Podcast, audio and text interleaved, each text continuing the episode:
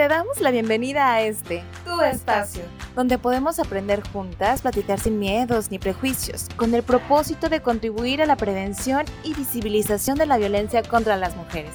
Esto es Voces Violetas, una producción de Gobierno del Estado a través del Instituto Colimense de las Mujeres, apoyado por el Indesol en su programa PAIMED.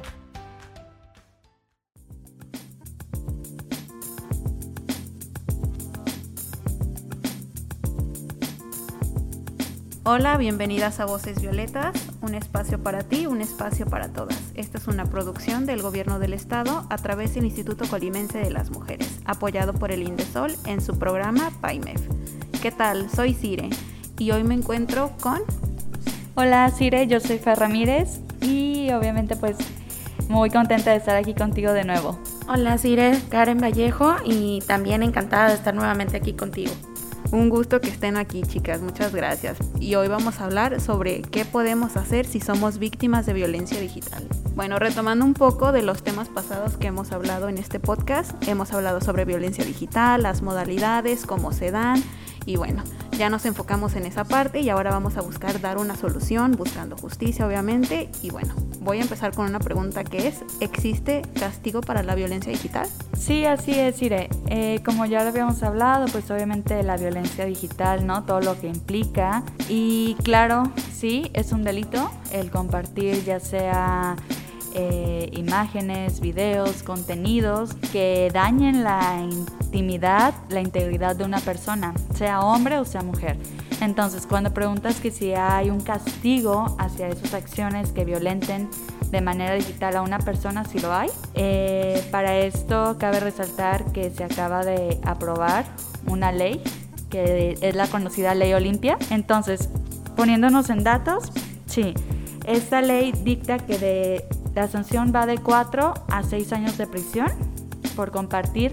Eso es orientado únicamente a contenidos o a situaciones de índole sexual, hay que aclararlo. Pero va de, de 4 a 6 años de prisión con una multa que abarca de los 45 mil a los 90 mil pesos. Y pues bueno, esto se aprobó eh, prácticamente el año pasado, en noviembre del año pasado. Esta ley fue aprobada el año pasado y aquí en Colima se realizó la reforma en el Código Penal y en la Ley de Acceso a las Mujeres el 2 de mayo del 2020. Entonces sí, hay una pena, hay una sanción que va desde la prisión hasta multas de los 45 mil a los 90 mil pesos de, pues ahora sí que de multa. Excelente. Bueno, me gustaría retomarme tal vez un poco más atrás. Eh, sabemos, bueno, quizás las personas que nos escuchan no lo saben, pero pues aquí las tengo ustedes dos que nos contarán.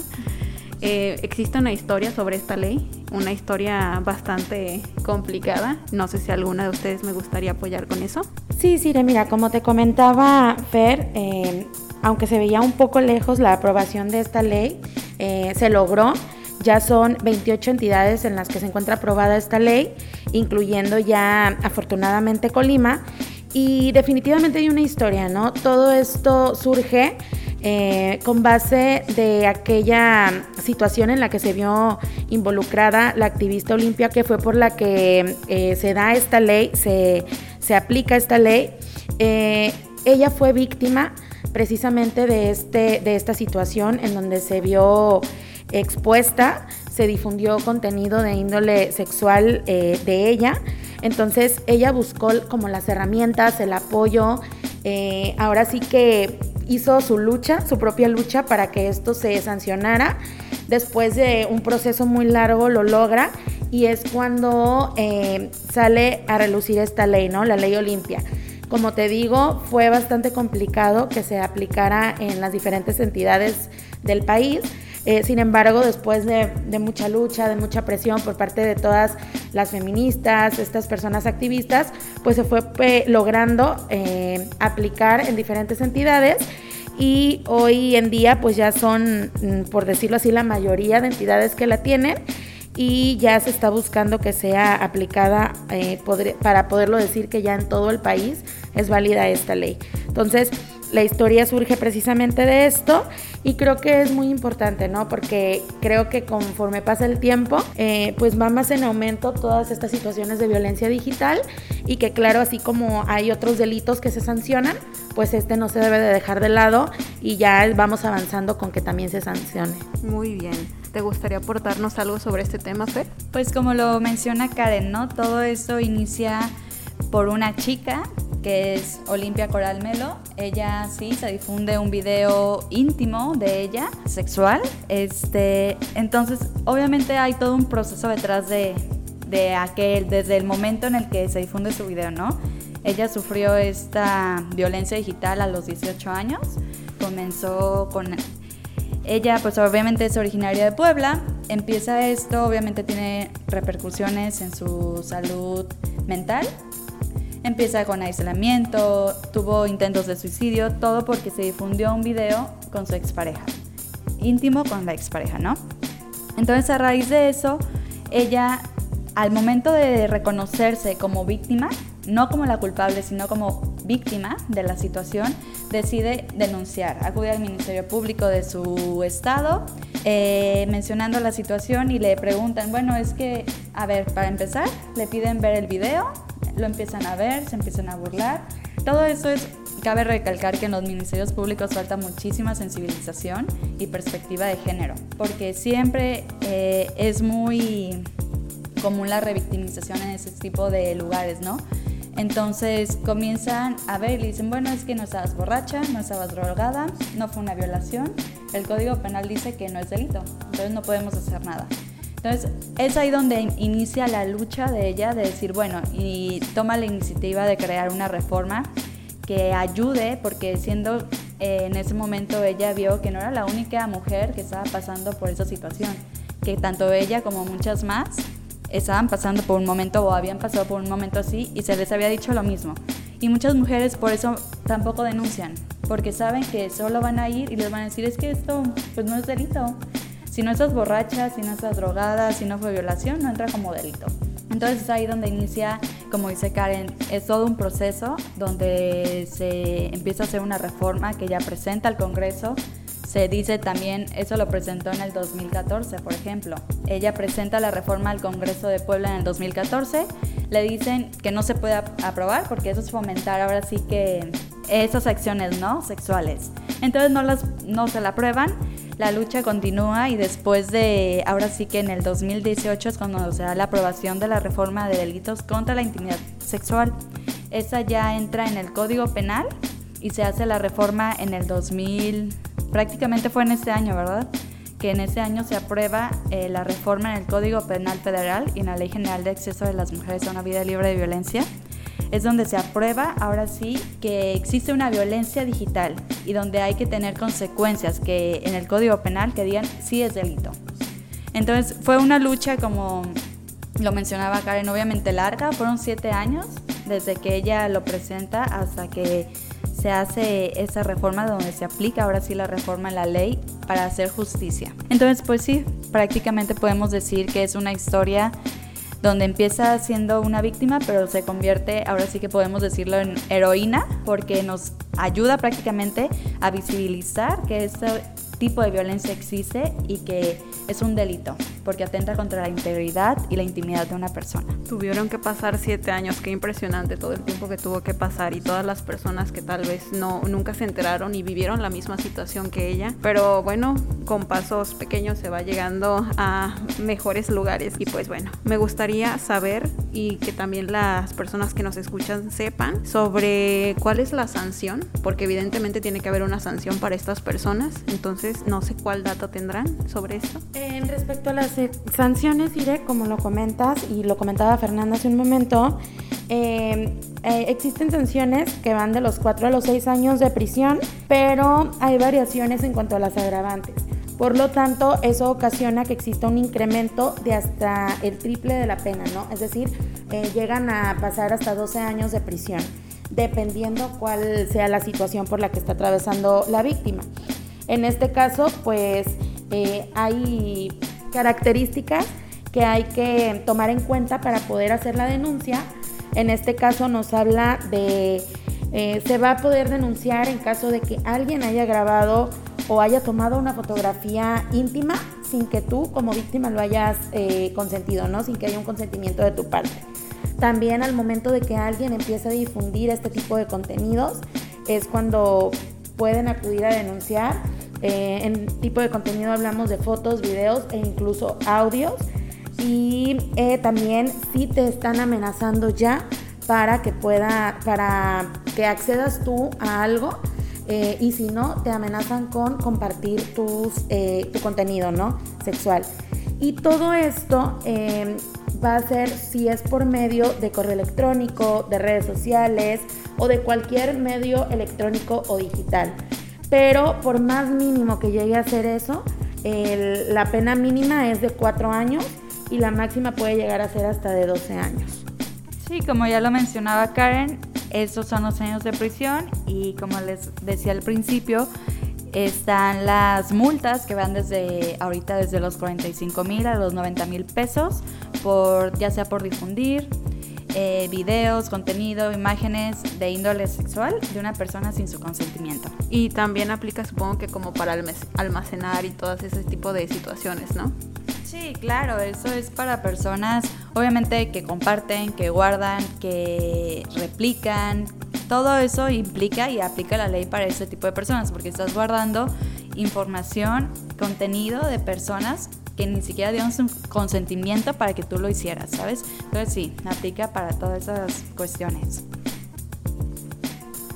Y también me resulta importante mencionar que la pena, de acuerdo a estas situaciones de violencia digital, va a aumentar si la persona agresora fue tu pareja o si es una persona servidora pública.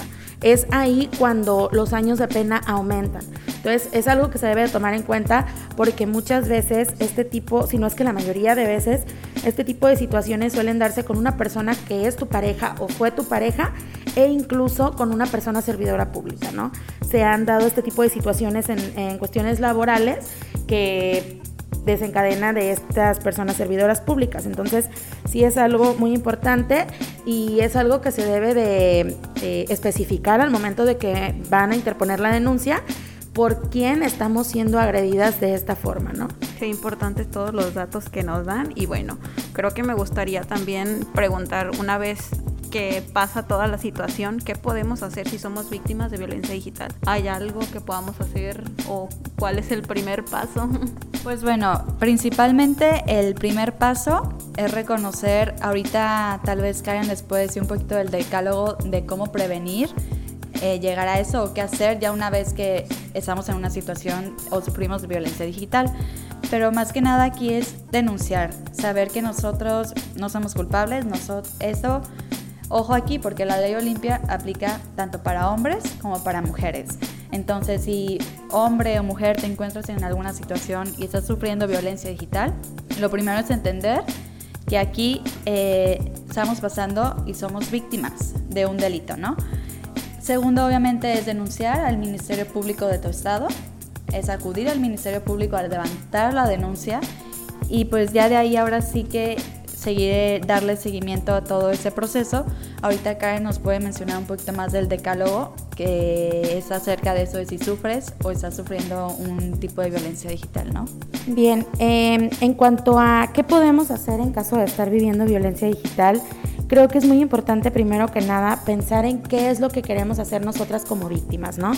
Eh, principalmente pensar en si queremos hacer la denuncia, que creo sería lo más importante para que exista un antecedente, ¿no? Respecto a esa situación. Y la otra que creo es muy común, que la hemos visto nosotras eh, como personas que usamos redes sociales, es al momento de que exhiben el caso, ¿no? En redes sociales que publican quién es la persona que está eh, realizando esa violencia digital la exponen y todo esto debe de ser cuidando obviamente el proceso porque de lo contrario pues eh, podría no proceder ¿no? la denuncia. Y otra cosa muy importante como víctimas es que al momento de que nosotras descubrimos o que alguien nos hace saber que nuestro contenido está siendo compartido, debemos de resguardar muy bien esas pruebas. No olvidemos también que es importante eh, guardar conversaciones, conversaciones en donde quizá estoy siendo víctima de amenazas por parte de esa persona que en un momento me decía yo voy a compartir tus imágenes y que ahora ya lo hizo, ¿no? Que ya está siendo compartido ese, ese contenido. Entonces es muy importante tomar capturas de pantalla, guardar los URL para poder dar con la computadora en donde se hizo esa publicación, ¿no? Y pues como lo menciona Fer, existe un decálogo en caso de que eh, ya como víctima hayamos decidido denunciar y es muy importante principalmente, lo primero, lo primordial sería atender nuestro estado emocional, porque es lo que más afectado se ve en una situación de violencia digital. También el identificar la agencia del Ministerio Público más cercana para ir a interponer la denuncia. Eh, procurar no ir solas, eh, ir acompañadas ya sea de mi amiga, de mi mamá o de alguien a quien tengamos mucha confianza y que en ese momento nos pueda brindar todo el apoyo que necesitamos. También el preparar eh, una narración de los hechos que vivimos en un orden cronológico para al momento de estar ahí, pues saber y porque sabemos que al atravesar por una situación así, podemos estar nerviosas, ¿no? Entonces, previo a eso podemos realizar una narración de los hechos para que nada eh, pase desapercibido, ¿no? Eh, también el preparar los elementos probatorios, que en este caso son las evidencias que les mencionaba. Eh, entregar material impreso con contenido íntimo en caso de que haya sido expuesto en alguna red social o en algún medio digital.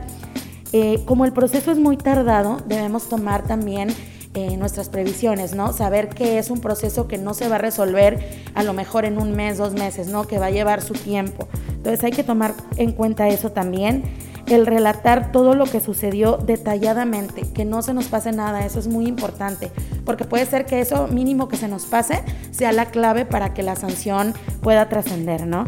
Y fijarnos muy bien en el delito, qué es lo que se pone, ¿no? ¿Qué es lo que se está denunciando? Porque puede ser que a lo mejor estamos denunciando una cosa, pero ahí ya el Ministerio Público pone otra. Entonces hay que fijarnos muy bien en eso y finalmente, ratificar la denuncia y darle seguimiento. Eso es muy importante porque muchas veces se interponen las denuncias, pero no se les da el seguimiento adecuado. Y esto ocasiona pues que muchas veces hasta ahí quede y no se le dé la importancia necesaria. Entonces sí sería muy importante cuidar todas estas cuestiones y saber que si estamos siendo víctimas de violencia digital, lo primero que debemos hacer es perder el miedo, hablar, eh, ya no quedarnos calladas porque creo que entre más alzamos la voz, se van logrando más grandes cosas. Qué bonito. Yo creo que como lo dice Karen, ¿no? Es súper importante alzar la voz y no quedarnos calladas. También callados porque obviamente los hombres no se ven este, exentos de este tipo de violencia digital. Sin embargo, evidentemente somos más las mujeres las que nos vemos involucradas, ¿no? Pero sobre todo eso, alzar la voz, no quedarnos calladas, poner una denuncia y aprovechar que ahora sí hay una ley que nos respalda para hacer justicia a ese tipo de acciones que nos violentan. Entonces yo creo que es importante eso, alzar la voz, acudir, denunciar, perder el miedo.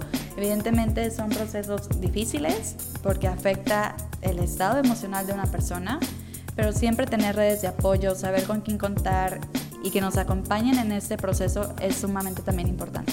Muy bien, creo que para poder ya cerrar este programa me gustaría preguntar a dónde podemos acudir en caso de ser víctima de este de esta violencia digital. Pues como ya lo mencionábamos, este Karen y yo, obviamente si queremos poner una denuncia al ubicar el Ministerio Público de nuestro estado, hay instituciones también eh, que brindan atención y servicios de orientación y acompañamiento a mujeres en situaciones de violencia.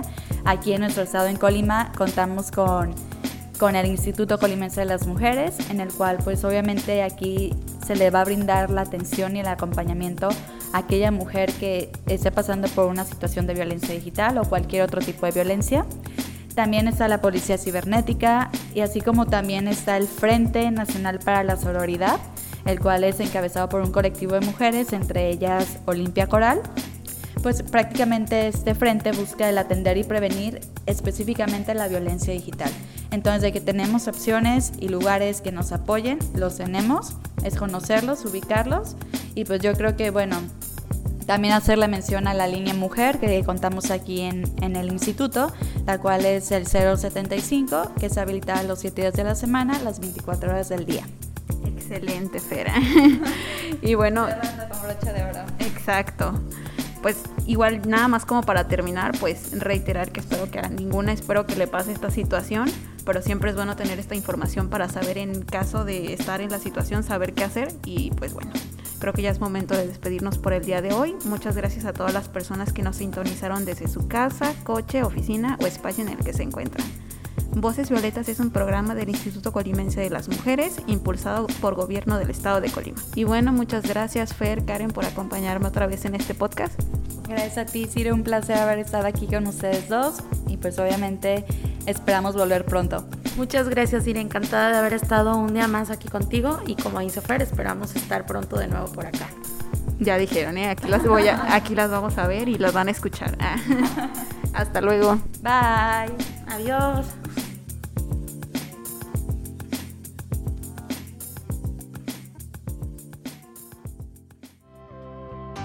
Gracias por sintonizar Voces Violetas. Un espacio para ti, un espacio para todas. Un lugar para aprender, escuchar y conocernos. Esta es una producción del Gobierno del Estado de Colima a través del Instituto Colimense de las Mujeres, apoyado por Indesol en su programa PAIME.